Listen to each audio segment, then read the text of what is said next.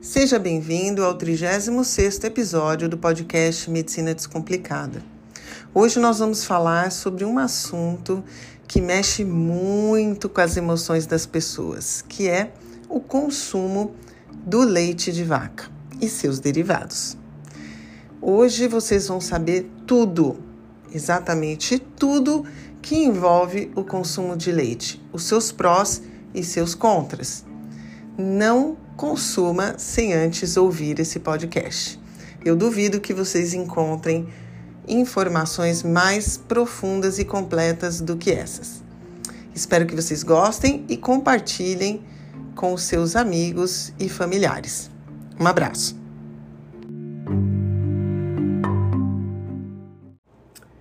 Consumo de leite de vaca é um assunto muito controverso e divide a comunidade médica e nutricional. O consumo do leite começou entre 10 mil e 12 mil anos atrás. Desse modo, ele não é do período paleolítico, ele é posterior, ele é do período neolítico. E o leite? O que é o leite, afinal? O leite é um fluido secretado pelo tecido mamário do gênero feminino de espécies mamíferas. Então, a gente já sabe que qualquer gênero feminino de uma espécie mamífera, como nós humanos, as vaquinhas, das quais consumimos na grande maioria das vezes, é, e outros animais, como a cabra, o camelo, também produzem leite. Portanto, ele é uma secreção de uma glândula, nesse caso, a glândula mamária. No leite estão compreendidos os requerimentos do neonato, né, do seu filhote. Tudo no que se refere a substrato energético, aminoácidos, macro e micronutrientes e tem uma forte função imunológica, porque a partir desta secreção nós também dividimos nossa produção de anticorpos. A produção de leite no mundo aumentou em torno de 20% na última década, de 694 milhões de toneladas em 2008 para 843 milhões em 2018. Os principais locais onde são produzidos leite são a União Europeia, a Austrália, a Nova Zelândia, os Estados Unidos e a Índia. No Oriente Médio, inicialmente, quando ele começou a ser consumido, por volta aí dos 10 mil anos atrás, ele era uma importante fonte de hidratação para nós humanos, o leite da vaca. E nutrição, principalmente nos períodos de seca. Por isso que acredita-se que as pessoas que mantinham a digestão, a ingestão, desculpe, da lactose quando adultos, tiveram uma vantagem evolutiva. Atualmente, é, aqui na América do Sul, especialmente, nós temos em torno apenas de 35% da população adulta ainda expressando a enzima lactase nos seus intestinos. Nós vamos falar um pouquinho de intolerância à lactose mais à frente. É, e essa, é, obviamente, é, tolerância depende da sua herança genética.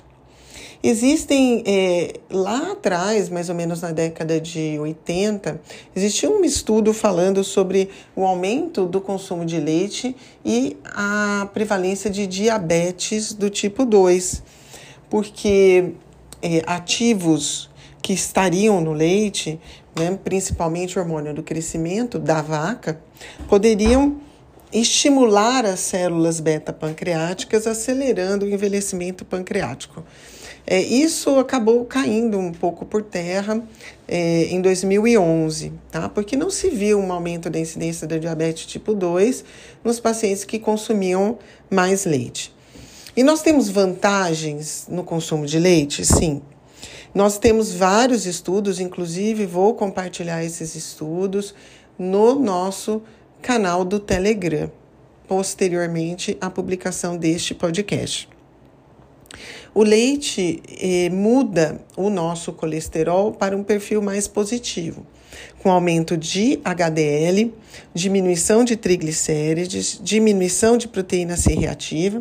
Isso está num artigo de 2010, principalmente pela presença do ácido graxo transpalmitoleato, que é uma gordura trans, mas é uma gordura trans natural. Uma revisão de 2016, publicada na Advances in Nutrition, mostrou que leite integral não aumentaria risco cardiovascular. Então, não haveria benefício em trocar o leite integral pelo leite desnatado. Um estudo dinamarquês de 2019 revisou que o leite integral e o iogurte não aumentavam risco cardiovascular e diabetes e ainda reduziam marcadores de inflamação. Bom lembrar que na Escandinávia, como se manteve o consumo de leite com maior frequência do que aqui nas Américas, por conta da temperatura, lá como é muito frio, era mais difícil se obter nutrição de alimentos que deveriam ser plantados, né, vegetais. Então, o consumo de produtos animais, e, e dentre eles está incluído leite, foi sempre mais frequente ainda do que aqui. Por isso que lá a maioria das pessoas ainda expressa a lactase. Acredita-se que na Escandinávia a expressão da lactase continua em mais ou menos 90% da população adulta, diferente da população aqui do Brasil, que estaria mais ou menos em, em termos de 35%. Então, desse modo, eh, se conclui que existem benefícios de redução realmente de marcadores inflamatórios, melhora de perfil lipídico e diminuição da possibilidade de diabetes ao consumir leite integral ou seus derivados, né? O iogurte, o queijo. E isso se dá principalmente pela presença do ácido linoleico conjugado, o ácido fitânico, a presença do butirato, que é um ácido graxo cadeia curta, principalmente, por exemplo, em manteiga, e que isso estaria relacionado a, inclusive, uma composição melhor de microbiota. Além disso, o leite é fonte de retinol, da vitamina A, vitamina K2 e cálcio. Nisso tudo aqui vem uma primeira pergunta: consumir leite cru ou leite pasteurizado? Nós vamos falar sobre isso mais adiante. Então, existem prós, sim, e normalmente estão relatados em estudos, grandes estudos com é, populacionais. É claro que, é, obviamente, a gente tem que estar atento para quem financia esses estudos, se há algum interesse da indústria que produz leite e seus derivados, mas que existem sim estudos mostrando é, os prós do consumo de leite. E será que temos problemas com o consumo de leite? Então, nós, nós temos sim, como tudo na vida, né? Tudo tem um lado A e um lado B. Em primeiro lugar, os contaminantes do leite. Um estudo revisado por mim aqui, publicado por um grupo do Equador no ano de 2022, é, fala exatamente dessas contaminações do leite. É, primeiro lugar, qualquer coisa que contamina a vaca pode contaminar o leite, principalmente se for lipossolúvel, solúvel em gordura. Então, essa contaminação pode ser indireta, através da vaca. Então, por exemplo, pesticidas, metais pesados, micotoxinas e medicações às quais a vaca for submetida podem ser eliminados pela, eh, pelo leite. É, existe sim uma, uma incidência relativamente alta de uso de antibióticos também nas vacas, principalmente porque a infecção mais frequente nas vacas que estão lactando é a mastite, a infecção da glândula mamária. E muitas vezes o antibiótico é injetado na própria mama. Então, obviamente, vai contaminar o leite produzido por ela. É, isso pode ser mitigado, pode ser reduzindo, reduzido, evitando de utilizar-se o leite da vaca enquanto ela está recebendo o antibiótico. A própria mastite também pode é, infectar o leite e contaminar o leite com micro-organismos, né? É, e tem, nesse mesmo estudo do Equador, se fala que 80% das vacas são submetidas a tratamento com antibiótico pelo menos uma vez na vida. Esse antibiótico para tratar infecções ou também para ajudar no crescimento da vaca, né? diminuindo a população microbiana dessa vaca. Então, esse seria uma contaminação indireta do leite através da vaca. Né? Claro que eu nem estou falando aqui da injeção de hormônios, né? Porque a gente sabe que pode acontecer de estradiol, progesterona. Tem um estudo, inclusive brasileiro, mostrando é, índices mais elevados de testosterona no leite da vaca. Que tudo isso, ao ser consumido principalmente por crianças, poderia alterar o desenvolvimento de caracteres secundários sexuais, por exemplo. Né? Os antibióticos mais presentes encontrados no leite de vaca são as penicilinas, as ampicilinas e a amoxicilina. E o consumo frequente de leite contaminado com antibióticos poderia afetar a nossa resistência bacteriana e a microbiota dos intestinos de quem consome o leite. Então, eu queria fazer um parênteses aqui para que você ouça o nosso podcast de número 34, em que eu falo os pontos negativos do uso de antibióticos. E, e, um dos grandes problemas é a mudança da microbiota, principalmente quando nós estamos falando de crianças amamentadas com leite de vaca, porque estão formando a sua, sua microbiota até os dois anos de idade. Então, esse é um problema, né? O que contaminar a vaca né, através, por exemplo, dos, do, das medicações. Ah, tem um outro hormônio também, aqui os corticosteroides, né? Os corticoides que são usados nas vacas quando tem a mastite, também pode passar para o leite. E, e, obviamente, depende do que a, a vaca consome. Então, se ela consome pastos, se ela consome ração, é, a base do que, né? De grãos, é, que tipo de grãos, se esses grãos receberam é, tratamento com pesticidas, é, se são grãos geneticamente modificados, tudo isso pode sair no leite da vaca. Isso seria contaminação indireta. Existe o que contamina o próprio leite, que a gente chama de contaminação direta. Por exemplo, no processamento do leite, no manuseio desse leite, no armazenamento do leite e até na, na própria pasteurização. Né? É, a gente sabe que patógenos contaminam, segundo esse artigo do Equador, 14,5% do leite consumido. E, e isso é um, um grande problema, né? É, porque pode causar infecções gastrointestinais em pessoas que consumirem esse leite. Além disso, o próprio leite pode ser contaminado. É, a dependência de como são mantidas as instalações que se manuseiam e manufaturam esse leite para posterior à venda, é, com a água que é usada, então é, a água contaminada por metais pesados, pesticidas e também antibióticos, a água usada para lavagem dos utensílios de manuseio do leite também pode contaminar. E essa contaminação pode acontecer inclusive após a pasteurização. É menos frequente, mas pode acontecer. A pasteurização foi um método desenvolvido por Louis Pasteur que eh, tem como objetivo eliminar esses micro-organismos do leite. Né? É, um grande problema com a pasteurização é que um lado negativo dela é que ela desnatura a lactoferrina, que é uma substância eliminada pelo leite da vaca, que é positiva, que tem uma atividade moduladora da imunidade intestinal, mas ela, ela sofre desnaturação no processo de pasteurização. Então a gente receberia o leite sem a lactoferrina, que seria algo positivo. A microbiota que está é, ali na região da vaca, que não é patogênica, também acaba morrendo. O que seria uma microbiota interessante para estar no leite, porque é uma microbiota que tem a capacidade de digerir parcialmente as proteínas do leite e muitas vezes também a própria lactose, o que facilitaria o consumo, como vocês vão ver agora mais adiante, é, dos problemas gastrointestinais ocasionados pelo consumo de leite.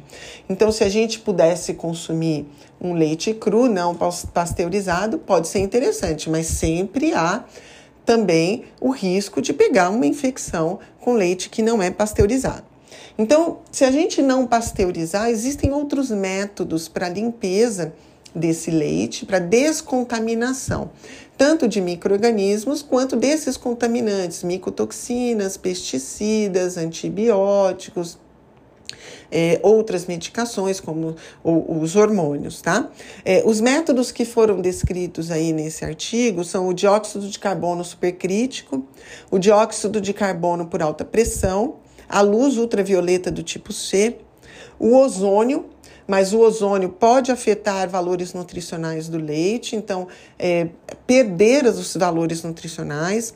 É, existe ainda o método de ultrassom e o uso do peróxido de hidrogênio. Tudo isso como formas de tentar retirar é, esses contaminantes. É, outros métodos ainda que podem ser usados são, são é, o método da biotransformação, então o uso de micro-organismos que podem utilizar os organofosfatos, chumbo, mercúrio, cádmio, no seu próprio metabolismo e retirar isso do leite. Por exemplo, um microorganismo que é usado com esse sentido é a Saccharomyces, e também bactérias produtoras de ácido lático. Isso já tem sido feito em alguns tipos de queijo, por exemplo, o que tornaria o produto muito menos contaminado e mais seguro para consumo. É, Existem ainda os métodos de aplicação de hidrogéis, que acabam sequestrando metais pesados, antibióticos e micotoxinas do leite. Uma outra alternativa. E ainda tem a possibilidade do uso da bentonita de cálcio e do caolim. Infelizmente, nenhum método sozinho limparia tudo o que a gente precisaria limpar ou descontaminaria. Né? O que pode causar a gente tentar aplicar todos esses métodos um encarecimento muito grande do leite, do leite e dos seus derivados, né? Então, isso é uma, algo a se pensar do ponto de vista populacional e econômico também. Então, nós falamos aí o primeiro problema, o problema das contaminações do leite. O, o segundo problema são os problemas gastrointestinais, né? É, e alérgicos sistêmicos. Né? Dentro desses problemas gastrointestinais causados pelo leite de vaca, o primeiro deles é a alergia à proteína do leite de vaca.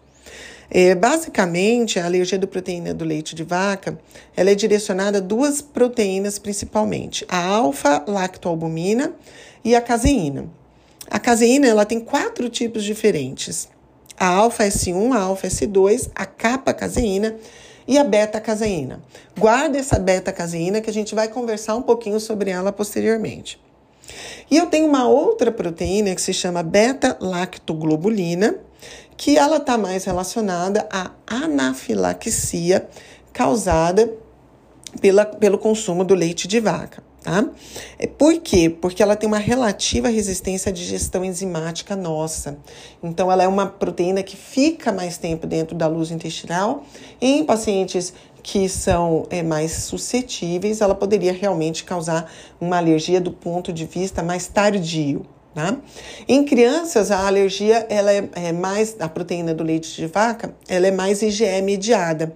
E, e nos adultos, não IgE mediada. E a gente tem algumas alergias é, mistas também. Quais são as manifestações, então, da alergia à proteína do leite de vaca? É, nos intestinos, normalmente cólica, distensão abdominal, regurgitação em crianças, refluxo, gastrite. Em crianças, inclusive, a gastrite do tipo hemorrágica pode acontecer. E a, exo, a esofagite eosinofílica também pode ser causada pela proteína do leite de vaca, evoluindo muitas vezes com quadro de engasgo, dificuldade para engolir, casos mais graves, né? Existem manifestações que são fora do sistema digestivo, como na pele, né? Então, eczemas, manifestações respiratórias, como asma e rinite, e inclusive em adultos principalmente, manifestações cardiovasculares com arritmias. Sobre isso, a gente já tem também um podcast, dá uma olhadinha aí, síndrome gastrocardíaca. Bem, essa alergia à proteína do leite de vaca pode acontecer em qualquer idade e pode acometer qualquer localização do trato gastrointestinal. E existem estudos mostrando que quanto mais se consome leite, maior se manter essa alergia quando adulto. Em adulto, ela é mais, menos frequente, mas ela pode ser muitas vezes mais grave, inclusive, inclusive vindo a é, provocar pancreatite, tá? Então, isso aqui é alergia à proteína do leite de vaca. É, segundo problema no trato gastrointestinal, a intolerância à lactose. A lactose é um açúcar presente no leite da vaca e ele é, é um disacarídeo. Ele tem esse nome porque ele é composto por duas moléculas de um monossacarídeo. Os monossacarídeos que compõem a lactose são a galactose e a glicose. E para que a gente separe esses dois, né, é preciso da lactase para ser digerido. Aqui no Brasil, em média, 35% da população ainda expressam a lactase quando adultos. Quem tem problemas intestinais, como o cibo, doenças inflamatórias intestinais, podem ter uma intolerância transitória à lactase por falta de expressão, por lesão dessa mucosa ou por falta de contato da lactase com a lactose. Né? Quando as pessoas que têm intolerância à lactose consomem o leite com lactose, eles têm diarreia, distensão abdominal, muita produção de gases, que a gente chama de borborigmos, cólica. E isso pode acontecer tanto de 30 minutos a algumas horas após a ingestão da lactose. Essa intolerância à lactose ela pode ser classificada numa intolerância de, do prematuro. Nesses casos, a produção da lactase é, ela só ocorre após a 34ª semana de gestação. Então, se nasceu antes da 34ª semana de gestação, ele não tem lactase nos intestinos, então ele é uma intolerância do prematuro, que depois vai ser corrigida. Existe a intolerância congênita, desculpe, que é genética. Existe a intolerância primária, que é aquela intolerância normal do envelhecimento, que a gente vai perdendo a expressão dessa enzima lactase. E a gente tem a intolerância secundária, que foi esses exemplos que eu citei aí, por exemplo, quando o paciente tem uma doença inflamatória intestinal ou quando ele tem uma SIBO. Tá? Interessante a gente lembrar que um terço dos pacientes com síndrome do intestino irritável também tem intolerância à lactose. Bem, será que é só eu dar lactase nesses casos? Então, os artigos eles são muito cautelosos com isso. Por quê? Hoje entende-se que a intolerância à lactose ela é uma síndrome que pode ser acompanhada de várias outras manifestações, como por exemplo, há uma maior incidência de problemas de tireoide nos pacientes que têm intolerância à lactose. Então, será que só colocar uma lactase seria suficiente? Talvez não. Um outro ponto é que, quando eu coloco uma lactase, principalmente para pacientes diabéticos, eu libero muita glicose. Então, vai aumentar muito a glicemia dos pacientes que consomem leite sem lactose. Ele é chamado leite sem lactose porque é colocado lactase no leite. Então, esse leite acaba sendo muito rico em glicose. Então, há que ter muito cuidado com o consumo do leite sem lactose, principalmente se você já tem intolerância é, à glicose ou se tem resistência insulínica. Então, esse é o segundo problema, intolerância à lactose.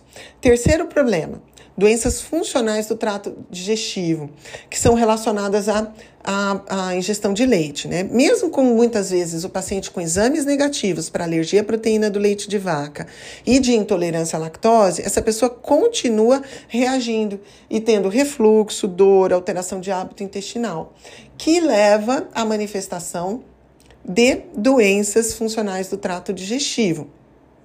Então, é, nesses casos, não se identificou exatamente qual é a causa de reatividade. Pode não ser a proteína ou de outras proteínas não identificadas, ou até daqueles contaminantes que a gente comentou lá atrás que podem contaminar o leite. Então, às vezes, os sintomas gastrointestinais são secundários a isso. E podem ser secundários também a mudança da composição da microbiota por exposição a esses materiais contaminantes. O quarto e último fator, que seria um problema, vamos dizer assim, do consumo de leite, é a presença dos opioides do leite, que é o que a gente chama de exomorfina. A exomorfina é a BCM7, que o nome é beta-caseomorfina do tipo 7. Ela é produzida a partir da beta-caseína, lembra que eu falei para lá atrás? Guarda esse nome, beta-caseína, do leite de vaca do tipo A1, após clivagem por nossas enzimas digestivas ou pelas enzimas da microbiota. Esse opioide ele vai se ligar aos receptores de opioides do tipo U, que estão tanto no sistema nervoso quanto no trato gastrointestinal. E com isso levar a um aumento da incidência de doenças é, da diabetes mellitus do tipo 1, alterações comportamentais é, síndrome de morte súbita em crianças, dermatite atópica, efeitos pró-inflamatórios sistêmicos e na microbiota e alteração do ritmo de funcionamento dos intestinos, levando à constipação intestinal. Considerações finais. É, o consumo de leite é muito antigo, mais de 10 mil anos, e acompanha o ser humano e pode trazer benefícios realmente à saúde. Quando a gente analisa o leite puro, realmente produzido por vaca, vacas que pastam, vacas que não são submetidas a tratamentos antibióticos nem hormonais, vacas que também é, não recebem água contaminada, nem o seu pasto que ela consome também recebe. Então, realmente o leite, ele pode ser bom sim para o ser humano. Mas a manufatura do leite e condições ambientais mudaram muito o que é entregue junto com o leite. Então, o que são esses contaminantes, agrotóxicos, metais pesados, hormônios, micotoxinas, antibióticos. A segurança infecciosa aumentou muito a pasteurização, é, depois da pasteurização, mas ela não é 100%. Né? A porcentagem da população que apresenta sintomas do trato gastrointestinal é, com o consumo de leite e seus derivados não é pequena. E muitas vezes é acompanhada por alterações sistêmicas, como a gente falou, de asma, né? E, e outras eh, alterações comportamentais. Então, o, o que poderia reduzir o risco de todos esses efeitos negativos, né, do consumo de leite? É, vacas que pastam de pastagem orgânica, leite cru, com cuidado, obviamente, de higiene e contaminações. O consumo de leites fermentados, como iogurte, queijos curados, né, o kefir e, obviamente, feitos com leites não contaminados. E dá preferência para o consumo de leite de vacas cuja beta-caseína é do tipo A2, né, porque a gente teria menos formação de eh, exomorfinas, né, que é a beta-caseomorfina do tipo 7. Bem, Ufa, né? Bastante informação. Espero aí que tenha sido útil para vocês, que isso ajude vocês na, na tomada de decisão se vai consumir o leite, os seus derivados ou não. E se for consumir, ter consciência em relação a isso, inclusive na escolha do derivado e do leite que está sendo usado para a fabricação aí desse derivado. Espero que vocês tenham gostado. Um abraço.